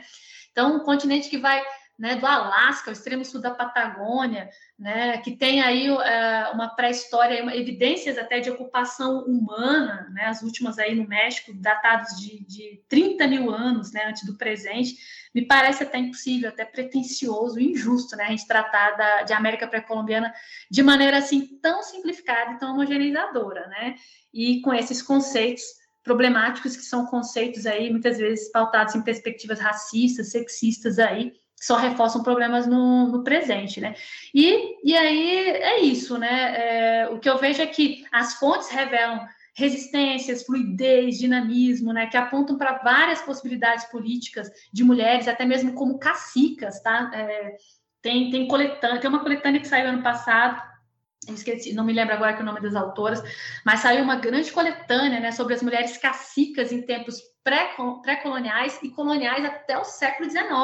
Então, é, é, de, com indícios de mulheres aí, tanto nas crônicas como principalmente em documentos da burocracia colonial, que mostram que mulheres indígenas puderam exercer poder em suas comunidades e, e dialogar e negociar com a administração colonial até bem o século XIX ou mais. Né, sinalizando para isso aí em documentos da burocracia também, porque os colonizadores tiveram que negociar com essas mulheres. Terminando esse pedacinho, então, aqui, Tá? É, então, como eu falei aqui, além das crônicas, né, a gente tem também aí né, os vestígios arqueológicos também que apontam para essas possibilidades de poder das mulheres em tempos pré-incas, né, principalmente para mulheres cacicas. Aí tem uma pesquisadora chamada Chantal Kailavet, né, que ela trabalha com os vestígios arqueológicos funerários também, da burocracia. Ela junta né, os vestígios arqueológicos funerários com documentos da burocracia colonial para falar sobre mulheres cacicas né, entre 1530 e 1560, já no período colonial, né, e dizer que o poder dessas mulheres está muito baseado né, no fato delas terem índios de serviço, né, que seriam aí, mas não escravos, tá? E que é, trabalhavam para elas, né, também, o que dava certo poder e status para essas mulheres, até mesmo perante os colonizadores. Então, é, é, o que eu vejo é isso, é, é com todos esses indícios, né, que é importante a gente refletir, né, se historicamente, né, a gente pensar que as sociedades né, foram patriarcais, e se esse modelo de gênero binário hierárquico sempre foi um componente natural e universal da organização da vida social, eu fico pensando, né, será que a história nos ajudaria mesmo a transformar o presente? Né? Será que a história serve apenas para reforçar ou nos lembrar o tempo todo de que isso é uma tarefa impossível? Né? E, e aí a gente se pergunta, né, qual a validade dessas histórias para os pensamentos feministas hoje? Né? Então, que validade teria? Né? E aí eu finalizo aqui esse segundo bloco. Suzane, eu tô, eu tô, eu tô em choque aqui, eu não sei o Dani, mas eu, eu não consigo nem fazer uma pergunta, sabe? Caramba, que, que, que, que coisa muito bem estruturada que você está trazendo aqui para a gente hoje. A gente está muito feliz, com certeza. Então, nosso segundo bloco fica por aqui. Vamos ao terceiro e último bloco do programa de hoje, falar sobre ensino de histórias do possível sobre o gênero na América pré-colonial.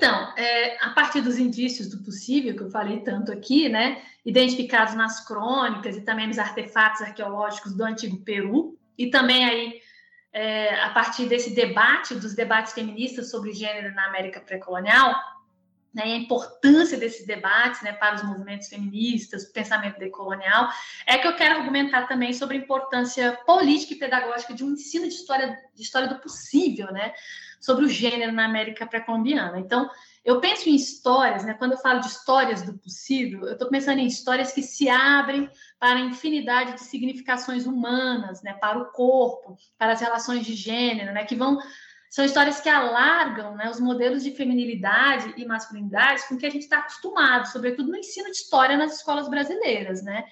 Então, são histórias que vêm para contribuir também na desnaturalização, desessencialização de comportamentos, de concepções, né, de identidades e relações de gênero, que ainda hoje mantém né, e sustentam a violência heterossexista, a violência feminicida né, e racista também contra as mulheres. Então, assim, eu estou falando de algo lá do passado, né, ou seja, eu estou falando de, de América, de gênero na América pré-colombiana como uma possibilidade né, de, de a gente desenvolver um pensamento histórico que ajuda também a, a intervir a, a, a, nossa maneira mesmo de tratar a violência contra as mulheres no presente, né? Olha só, né? Isso pensando, isso pensando aqui dentro desse debate feminista, né? Eu também penso na utilidade, assim, da importância desse debate, né? Como professora no curso de formação de professores, né? Atuo na área de, de ensino de história, né? Nas, nas disciplinas de estágios, né? Nas escolas. Então, eu, venho refletindo muito sobre isso também, né? sobre a importância deste conhecimento histórico na, na, em atendimento, sobretudo, às demandas, né? Por uma educação antirracista, antissexista no tempo presente, e sobretudo no Brasil. Né? E no Brasil, quando a gente fala até de história da América, né? tem, tem, a Cis Bittencourt tem estudos interessantes, tem, tem um, um texto interessante sobre o percurso acidentado do ensino de história da América no Brasil, né? mostrando como a história da América né, sempre foi meio que excluída, apagada dos nossos currículos, e não por acaso, né, porque ainda no período da ditadura militar, a história da América era conteúdo subversivo, né, porque tinha lá a Revolução Sandinista na Nicarágua, porque tinha a Revolução Cubana, e não queria né, introduzir isso aqui né, no ensino de história. Então, é, não é por acaso também que falar de, de, de América pré-colombiana é falar de outros mundos possíveis, né? mundos muito diferentes da, da, da, ótica moderna colonial. Então, é conteúdo subversivo também dentro dessa ótica dominadora aí também, do que devemos ensinar para as crianças, né? que mundos né? Que, aliás, pensando aqui no Kozalek, né? Que horizontes né, de expectativas nós vamos dar, que espaços de experiências no tempo a gente pode proporcionar para essas crianças, para esses adolescentes nas escolas, e há um controle nisso. Então, não por acaso, né, é, ao falar de astecas, né, os livros didáticos têm falado, mas falam de uma maneira sempre a enquadrar essa diferença dentro do conceito da noção de civilização. Né? Norbert Elias tem reflexões importantes sobre essa noção, e é bem dentro disso mesmo que os livros didáticos vão trazer incas, astecas e maias, não por acaso. Né? E tem trazido agora também até os antigos impérios africanos, também dentro da mesma perspectiva. Parecendo que está agradando, mas é uma inclusão né, é dentro de uma epistemologia ainda eurocêntrica. Né? É para agradar, mas ao mesmo tempo né, não, não, não subverte, né? não rompe totalmente com todos esses problemas. E aí, então, é, as histórias do... Só um comentário ah. sobre isso, desculpa. É, porque, de fato, é algo que eu lembro de ter trabalhado uma vez num, num colégio que tinha um livro didático que introduzia, né, é, introduzia a história da África, mas era desse jeito. Eu lembro que eu lia as passagens sobre a história da África e a, a sensação que eu tinha é que aquilo não me acrescentava nenhum conhecimento sobre o continente africano. Porque ficava aquela, de novo, né? Ah, eles eram nômades, eram seminômades, era o império. Quer dizer, é, ficava jogando. É, trigo, tudo noções eurocêntricas, né? Eurocentrada, e aí eu minha sensação é que não acrescentou nada. Né? Eu fiquei imaginando um, uma pessoa mais nova lendo aquilo, ela viu lá um, um nome né, associado a, a, ao continente africano, mas uma série de tópicos que, na verdade, enfim, não significam coisa alguma, né? A não ser umas classificações por parâmetros europeus. Então, realmente, é, você falou, eu lembrei disso agora, né? Mais coisas para decorar. Sim. Era desse jeito, né? Então, é, pensando nas histórias do possível, né, dessas histórias que foram silenciadas, com base em memórias, né, que foram em indícios que foram silenciados, né, é, é que eu fui defendendo essa, também essa, essa importância também é, dessas histórias no ensino de história. É importante eu dizer, né, que essa noção de história do possível, tá, ela foi muito discutida, defendida pela minha pra, pela minha historiadora de doutorado na época, que é a Tânia Navarro Swain, uma feminista, né? Então, ela, ela, inclusive, ela publicou um e-book recentemente, está no Amazon, né, com o título de Feminismo Desvela a História do Possível. Então, eu fui muito estimulada pela minha orientadora do doutorado em buscar essas histórias do possível, né? Então, ela escreveu bastante sobre isso, como histórias que desafiam as narrativas que essencializam as identidades, né, em torno de, das concepções de sexo e gênero, né, que fixa né, essa binariedade dos corpos. Ela se baseia também muito nas concepções de Butler, né, a perspectiva dela é bem pós-estruturalista.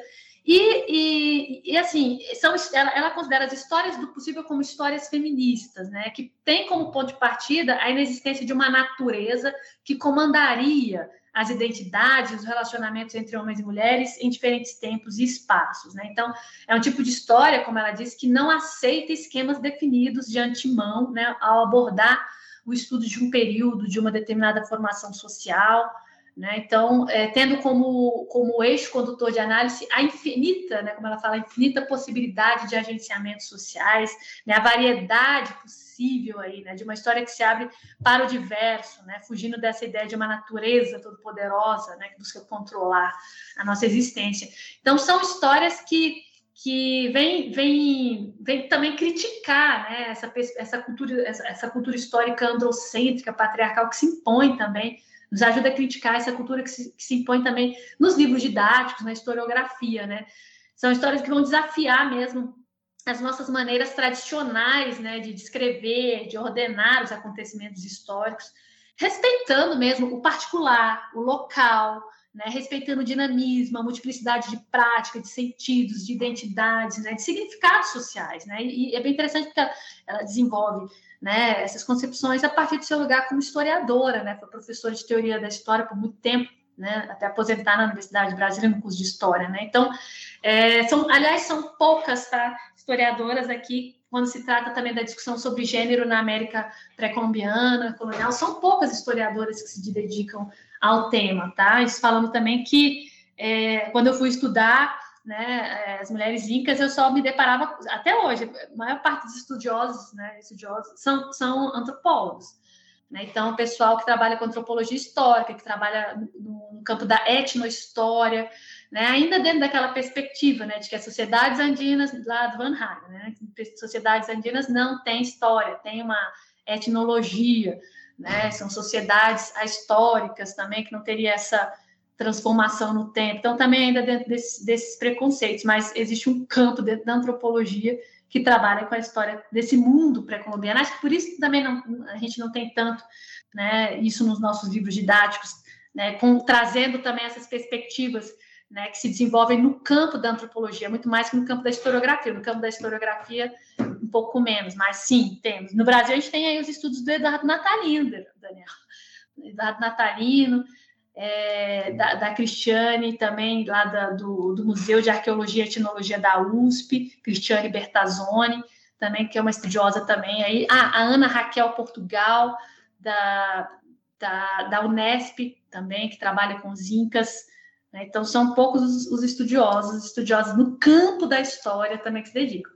Então, gente, essa noção de história do possível, tá? Eu ampliei, tá? Então, assim, é, eu, em, diálogo com os estudos feministas negros que eu leio, pós-coloniais, decoloniais, eu vejo também que as histórias do possível são histórias dissidentes, tá? Porque são histórias que estão também ali é, é, na, produzindo também a crítica à ciência moderna, positivista, a historiografia né, eurocêntrica, né, desafiando, sobretudo, do ponto de vista branco, masculino, heteropatriarcal, cristão, né, que vai se impondo na historiografia. Então, é, eu entendo também que as histórias do possível, elas também endossam os trabalhos de descolonização do gênero, né? Porque é, são, são histórias que vão promover a necessária desnaturalização de imagens que fixam verdades absolutas e incontestáveis, né, sobre os comportamentos e subjetividades, né, femininas e masculinas, né? E eu penso que ao expor essa essa historicidade da construção do gênero, né, mostrando o gênero como algo variável, inventado socialmente, a gente consegue fragilizar, né, no presente os saberes e as práticas que perpetuam até mesmo né, a violência contra as mulheres. A gente vai fragilizando esse imaginário, mostrando que, não, gente, isso é uma invenção, isso é construído, pode, é construído, inventado, pode ser diferente, a gente pode pensar né, outras possibilidades. Né, e não com aquela ideia de que sempre foi assim, sempre será, né? O homem dominante, a mulher dominada, desde os tempos das cavernas aí. Então, é, essa, essa minha escrita né, das, das, histórias do possível, e essa minha proposta também de um ensino de, história, de histórias do possível, né, sobre o gênero, na América pré-colombiana, ela vem também de um exercício de aprendizagem com outras vozes e perspectivas sobre o passado, né, de, de, daqueles que foram marginalizados, estigmatizados, ignorados, né, nas produções hegemônicas, sobretudo, né, perspectivas indígenas, né, de mulheres negras também aí. Então, é, são histórias que eu penso que as histórias do, do, possível enfatizam aquilo né, que a gente pode aprender né, no tempo presente com indícios de outras formas de, de subjetivação ou de construção de, de subjetividades né, para as mulheres no passado. Isso ajuda também a ampliar as nossas noções de identidades, de relações de gênero, né? nos ensina sobre a multiplicidade né, do ser, né, dos homens, das mulheres, né, expondo né, essa diversidade de modos de ser, de estar, de pensar, e expõe também lutas, resistências, né, ajuda a pensar as lutas e resistência aos processos históricos de dominação patriarcal, né, para que a gente possa desfazer esses estereótipos universalistas, sexistas, racistas, né. Então, é um tipo, eu penso que é, levar também essas histórias do possível para a sala de aula é fundamental para a gente pensar também né, é para a gente problematizar o presente, né, e pensar em projetos de futuro também, né, porque o ensino de história ele tem essa importância, né, não é só estudo do passado pelo passado, mas é um estudo do passado para nos ajudar a compreender esse presente e a projetar né, futuros aí. Então, conectando passado, presente e futuro, a história ensina, né, sobre o que a gente foi, né, e o que podemos ser também, né, delineando possibilidades, por isso estou falando do possível, né, possibilidades identitárias, né, para o presente, futuro, né, então, pensando aqui que a memória e a própria história, ela é um componente fundamental na construção de nossas identidades no presente, a história, ela também é um dispositivo de subjetivação, ou seja, ela também é um componente que circula por aí na vida social, é uma referência, né, com a qual a gente também se identifica na, na, na construção né, do ser, na construção de si. né? De tanto eu ficar vendo lá no livro didático uma certa imagem, de tanta professora ficar falando que homem é assim, homem, homem faz aquilo, mulher faz aquilo, né? Eu tenho isso como referência também. Se eu ficar vendo sempre novelas, né? Então, dependendo das coisas que as pessoas são confrontadas no seu dia a dia, né? E essa construção de si é um processo arbitrário, as pessoas elas vão pegando né, essas referências na construção de si. Então, e a história está aí, o ensino de história está aí também como uma dessas é, como um desses componentes né, das subjetividades também aí. Tá? Então, é nesse sentido que eu penso que, que é interessante a gente levar para a sala de aula outros mundos possíveis, né, que fogem da lógica, dos princípios também das chamadas civilizações modernas, coloniais, patriarcais, capitalistas, né, para a gente alargar um pouco mais os nossos horizontes, né, é, expectativas, né, sobre até mesmo sobre as organizações humanas através dos tempos. Então, é, vendo também outras formas de conceber a família, né, o cosmos, a sexualidade, né, tem sociedades com mais de três gêneros, né, outras concepções de poder, de autoridade, outras concepções, outros modos de governo, né, outras espiritualidades, outras formas de entender a terra, a natureza. Né, então, isso ajuda também a gente repensar as nossas noções, principalmente as noções tóxicas né, que a gente tem no presente, que ajudam é, não, a promover não só a violência contra as mulheres, mas também a violência, é, uma violência que a gente vê também de territórios, uma violência também de desmatamento, de destruição da natureza, de controle, que também se encerra dentro dessa ótica colonialista de dominação de territórios, né? Então, é mais ou menos isso. Eu penso que é, são imagens históricas, né, que nos ajudam a rever também as nossas, os nossos próprios valores, as nossas próprias concepções, e que estão muito sintonizadas, levar isso para a sala de aula hoje, tem muito a ver com as demandas dos movimentos feministas, dos movimentos LGBTQIA+, né, que, que lutam também pelo direito ao passado e pela presença da diversidade nos currículos escolares, pela diversidade na, na história, na historiografia, e sobretudo por uma educação antissexista, né, antirracista aí.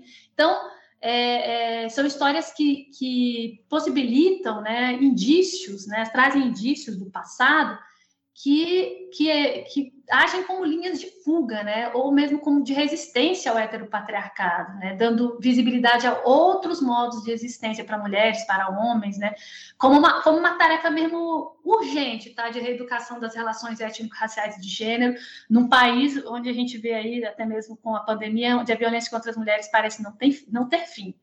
Né, onde essas concepções, onde a concepção histórica de que sempre foi assim e sempre será, ela, ela ainda alimenta né, essa violência, essa desigualdade muito forte. Então, é nesse sentido né, que, afinal, né, se a história diz que no passado as identidades e relações humanas puderam ser diferentes, que mesmo no presente essa diversidade é a marca do humano, né, isso abre nossos horizontes para o futuro, abre possibilidade de reconhecimento e respeito à diferença, né, para a construção de uma sociedade mais justa, mais inclusiva, com direito à liberdade identitária.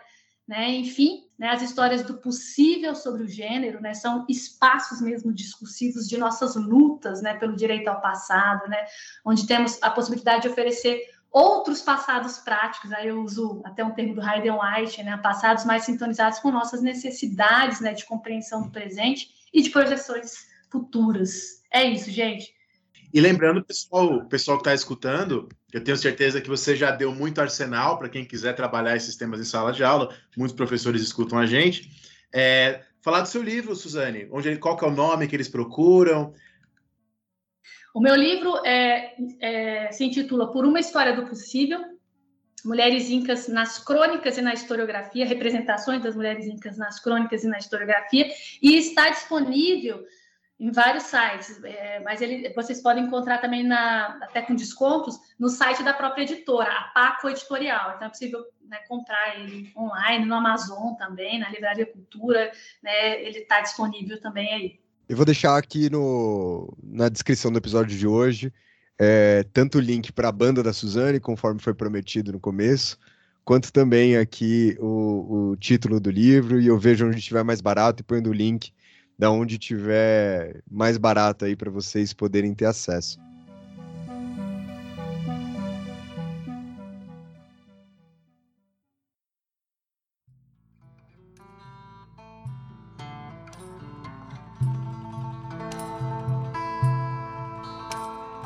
Suzane, queria, antes de te passar aqui a palavra, queria te agradecer demais aqui realmente pela essa baita aula que a gente teve nessa sexta-feira à noite, no, no, dia, no dia do professor. Você foi professora pra caralho aqui, nossa, hoje, porque tivemos uma, uma aula e quem tá escutando a gente teve também. Eu só queria fazer um comentário rápido, Suzane, que e eu vou fazer o meu papel aqui de professor agora, né? E principalmente de, de diferentemente de você e do Dani, de quem ainda trabalha com ensino médio. Você terminou o segundo bloco fazendo uma pergunta, né, de para que que servia essas coisas. E a resposta para mim, que é, era a resposta que eu tinha, é a resposta que você dá no terceiro bloco. Eu, se não houver essas pesquisas, não tem como ter essas aulas, né? Então, é, serve justamente para a gente poder mostrar essas outras possibilidades, para a gente ter, trazer todas essas discussões para uma sala de aula que não seja na universidade. Isso mesmo, muito bacana.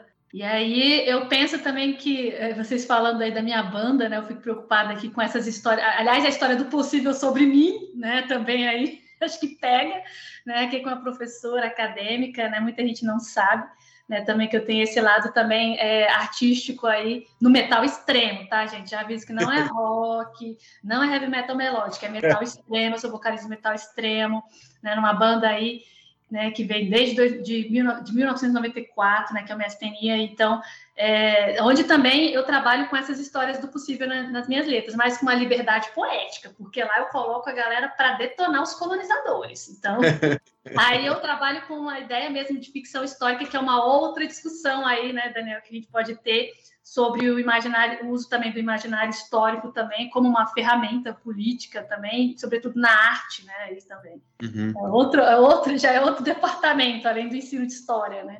Não, certamente a gente vai ter esse, esse podcast o ano que vem. Eu já estou animado para fazer. Legal. É isso então, gente. Suzane, muito obrigado mais uma vez. Obrigado para vocês que escutaram a gente até aqui.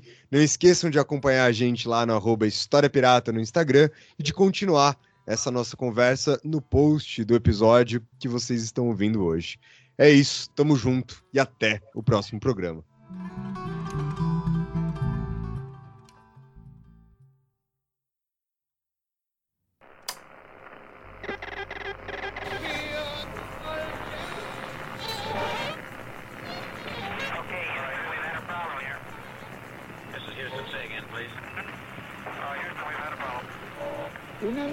Internacionalista extraordinaria.